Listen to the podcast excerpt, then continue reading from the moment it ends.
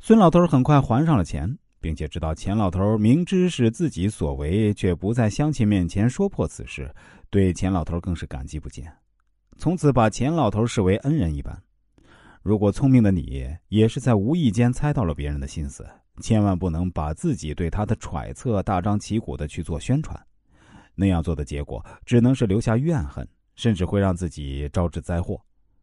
所以，看破别人的心思也不要点破，这种做法是在平凡中表现不平凡，在消极中表现积极，在无备中表现有备，在静中观察动，在暗中分析明。因此，它比积极、比有备、比行动、比说明更具优势，更能保护自己。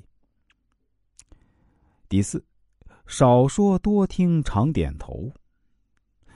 要想多交朋友，被别人接纳，与其在交谈中滔滔不绝，不如安静的倾听对方的心声。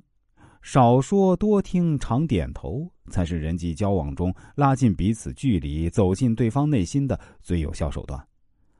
专心致志倾听他人讲话，鼓励他人多谈论自己，那么你的收益也将会是多方面的。不信你试试看。一个叫何群的，参加有关口才和人际关系方面的成功素质训练之后，发现他过去之所以不受人欢迎，不是他说的不好，而是他说的太多。他不愿倾听他人说话，生怕自己占下风。何群的性格弱点在于，他总想别人应该认识他、理解他、肯定他的才干，却顾不上去理解别人、承认别人。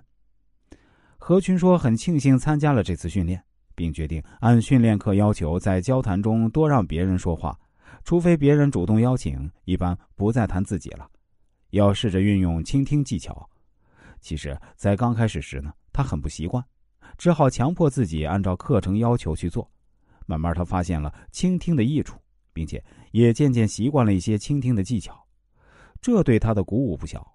之后，每当他发现有人在谈论什么，他便不声不响的凑过去，认真听，并力争融入他们的话题。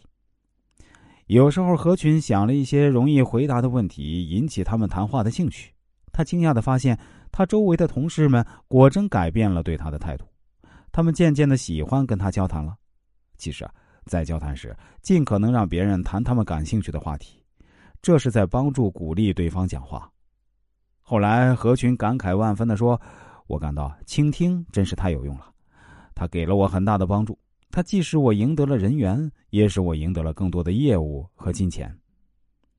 在与人相处的时候，不管碰到何种情形，你都应该尽量保持愉快的心情，一字一句的把对方的话听完，而不应该表现出不耐烦的态度。”毕竟，这也是为人处事具备的礼貌之一。